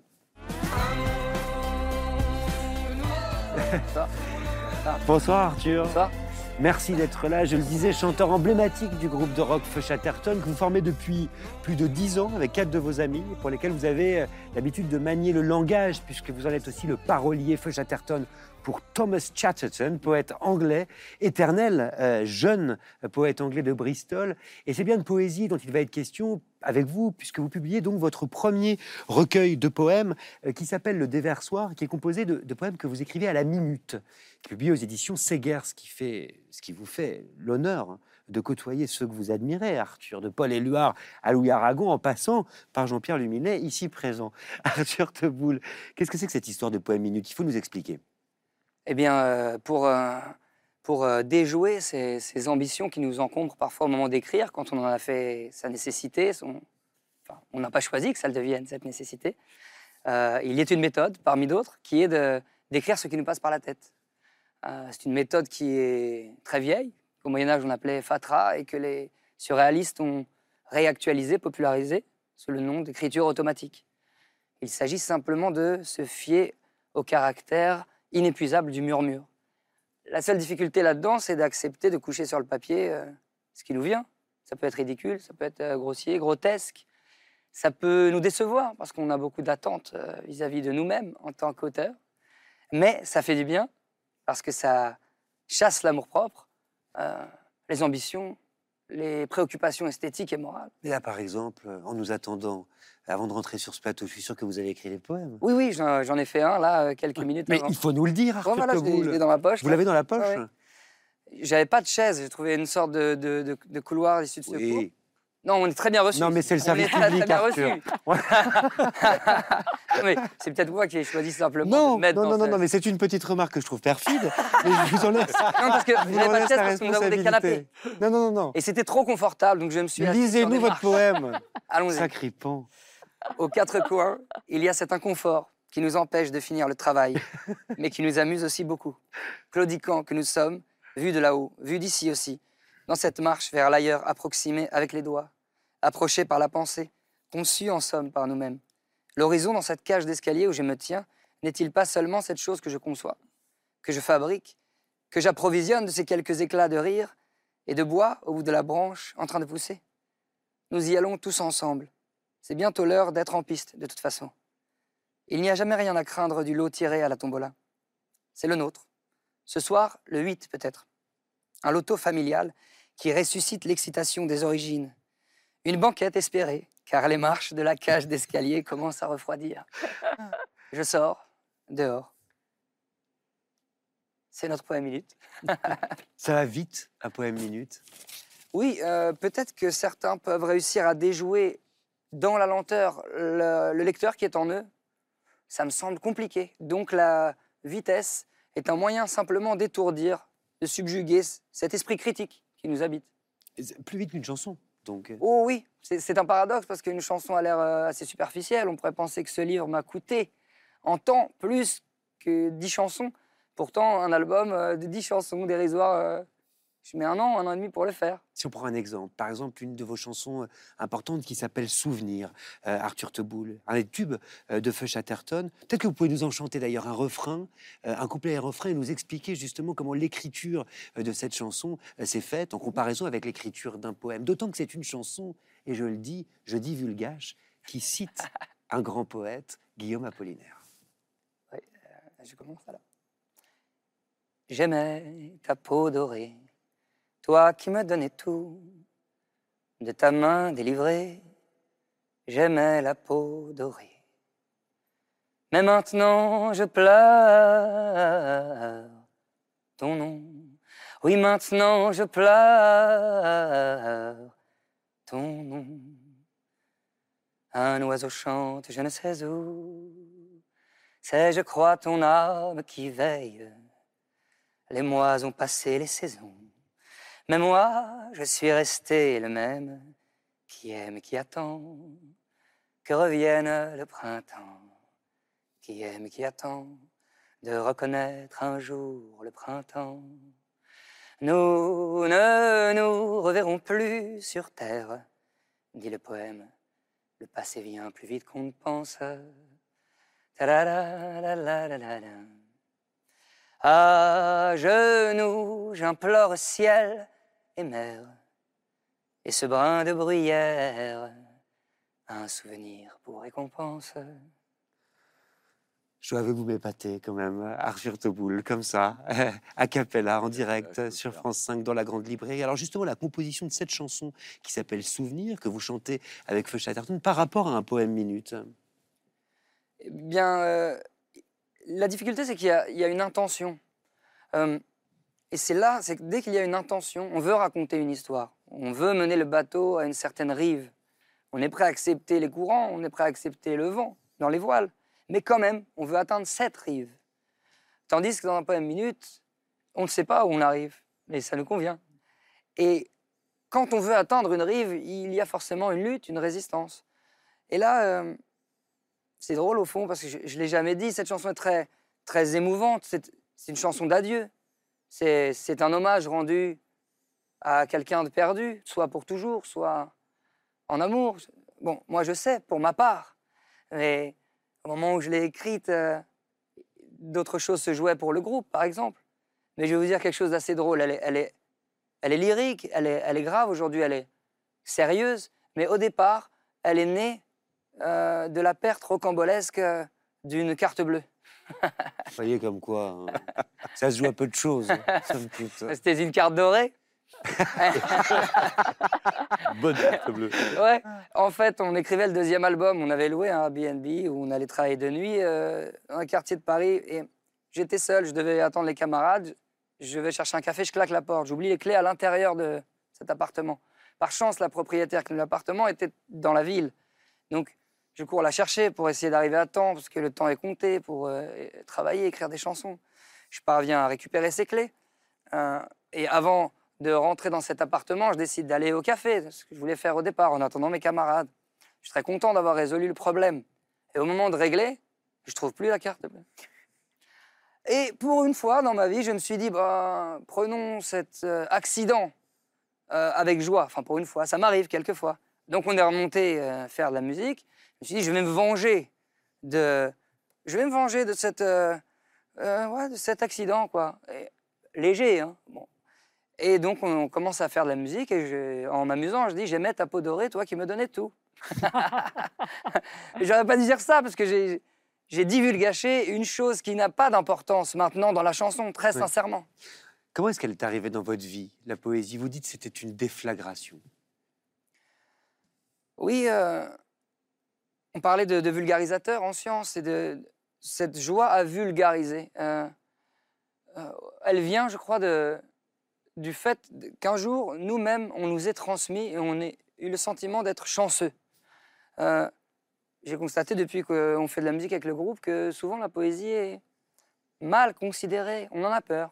Snob, méprisante, pathétique fleur bleue. Et donc, je me suis dit, c'est étrange. Moi, elle m'est venue de mon grand-père qui était facteur. Elle m'est venue d'instituteurs euh, dès l'école primaire qui ne m'ont pas enseigné l'amour de la poésie, parce qu'on ne peut pas enseigner l'amour. mais simplement qui m'ont transmis cette euh, contagion. Parce que dans leurs yeux, quand ils lisaient un poème, euh, quelque chose s'allumait. Il n'y a que comme ça qu'on peut donner envie aux autres. C'est de s'allumer soi-même. Alors, euh, du fait d'avoir connu cette, cette- cette joie-là, quand on, on a l'impression de découvrir un secret qui anime ce monde, euh, si on est un peu généreux, on a envie de le partager avec ses amis et puis avec qui l'on peut, quoi. Donc, euh, depuis l'enfance, j'ai trouvé cette joie euh, d'irrévérence et qui permet de rester alerte. Les mots comme ça, agencés dans des ordres inattendus. Par exemple, Éluard qui écrit La terre est bleue comme une orange. On connaît cette phrase. Elle active quelque chose dans notre imaginaire. D'un coup, on voit la terre bleue comme une orange. Il y aurait un lien entre cette orange bleue et cette terre ronde. Ce qu'on oublie, c'est la phrase d'après qui dit euh, euh, Il n'y a pas d'erreur. Les mots ne mentent pas. Voilà. Et depuis l'enfance, je crois à cette puissance des mots pour changer ce monde. Vous l'avez, votre premier euh, carnet de poèmes? Oh, je l'ai laissé dans la loge. Ben, C'est pas grave, vous allez me le décrire, il y a quoi? Alors, c'est, alors, ça, c'est le premier carnet des, des poèmes minutes. Euh, c'est un carnet qu'on m'a donné. Il est sponsorisé par TV5 Monde. Bah, Très bien. Vous savez qu'on nous regarde sur TV5 Monde notamment. Bien. Ça me va très bien, moi. Et euh, c'est un petit carnet, comme ça, de ce format, avec des, des lignes assez espacées, une couverture euh, brunie, Où il est écrit déversoir. déversoir au stylo bic, je l'écris. C'est quoi un déversoir?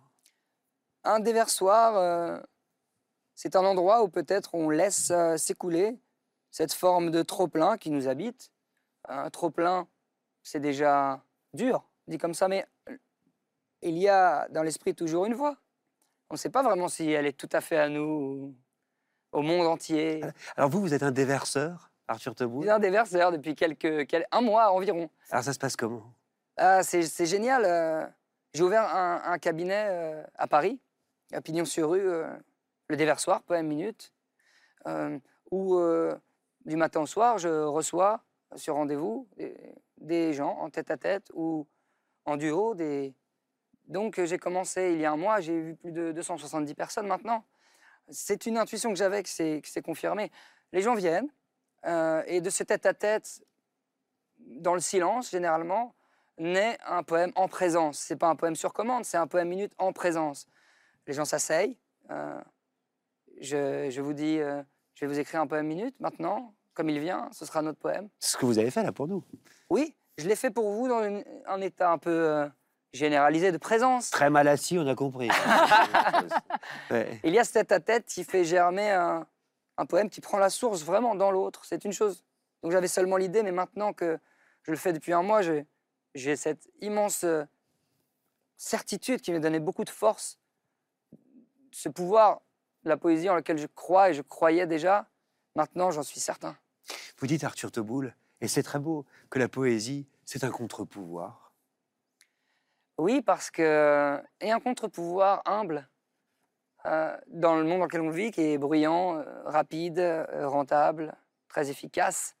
On se demande comment entrer dans ce monde sans utiliser les armes de l'ennemi, enfin qui sont nos armes. L'ennemi est aussi intérieur. Est-ce qu'on doit être aussi bruyant? Est-ce qu'on doit être aussi rapide?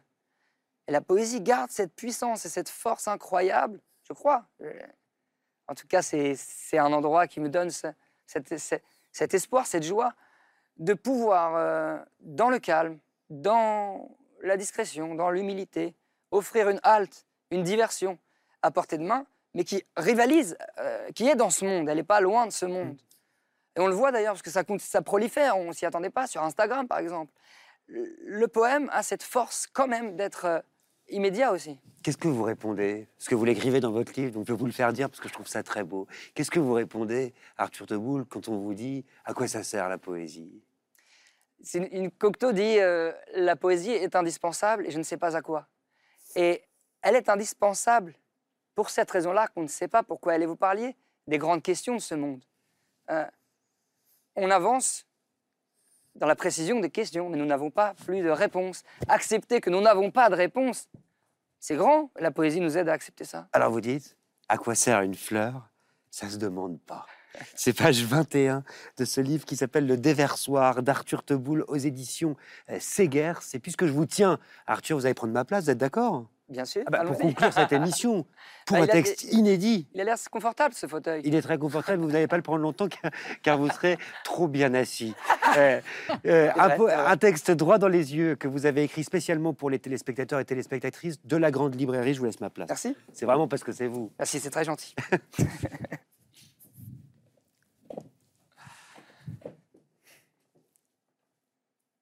la poésie est fille de rien, de la rue, mais fille aussi de la liberté, de la joie, du jeu, de la fraternité, du rêve.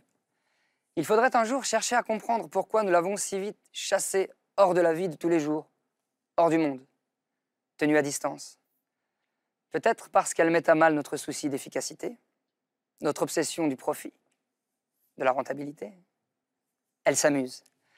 L'air de rien, elle est un contre-pouvoir. Elle nous rappelle que derrière l'habitude, tout est encore possible. La lumière accidentelle, comme la mouche alambiquée qui se pose sur la tartelette du jour. Je dis ce qui me passe par la tête, ça fait du bien, je prends l'air. Je risque une autre hypothèse. Si nous tenons la poésie à distance, c'est parce qu'elle réveille l'enfant qui vit encore en nous et que cela nous effraie.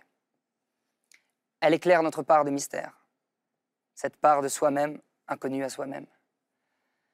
Et si on ne se laisse pas intimider par cette langue de l'enfance et de l'inconnu, le réel s'offre dans une profondeur nouvelle. Cette langue-là, qui éclaire un instant l'envers du monde, nous est nécessaire. Je crois dur comme fer à ce besoin profond de poésie, là, en chacun de nous, qui nous distingue des machines et qu'il s'agit simplement de réveiller. Ce que provoque la poésie est hors du commun, à la fois mystique et très simple. Un moment de partage et de joie pure. La poésie est partout. En disant le monde autrement, elle le fait advenir autrement. Cette manière de s'emparer du réel en le disant à sa façon, à votre façon, n'est pas réservée aux pages des livres, n'est pas non plus l'usage exclusif des poètes et des lettrés. La poésie est à tout le monde. Alors, à ce jeu, vous n'avez rien à perdre. N'ayez pas peur de jouer. Vous risquez tout au plus d'être victime de votre imagination. La poésie partout, la poésie pour tout le monde. Merci euh, Arthur Teboul pour ce texte. Merci aussi Marc Duguin, Nathalie Cabrol, Jean-Pierre Luminet d'avoir été avec nous aujourd'hui. Merci à vous de nous avoir suivis sur France 5 ou sur France euh, ou sur TV5 Monde, euh, pardon, j'en perds mon latin, en podcast, en direct, en replay. La grande librairie, c'est fini pour aujourd'hui, mais on se retrouve la semaine prochaine, même heure, même plateau, avec un dialogue exceptionnel entre Éric Emmanuel Schmitt et André Comte-Sponville, Vivre avec ou sans la foi. Ils seront rejoints par Eliette Abécassis, le dessinateur Négib et le romancier Métine Arditi, avec qui on parlera de spiritualité et de textes sacrés. Ça va être passionnant. À mercredi prochain. Lisez bien.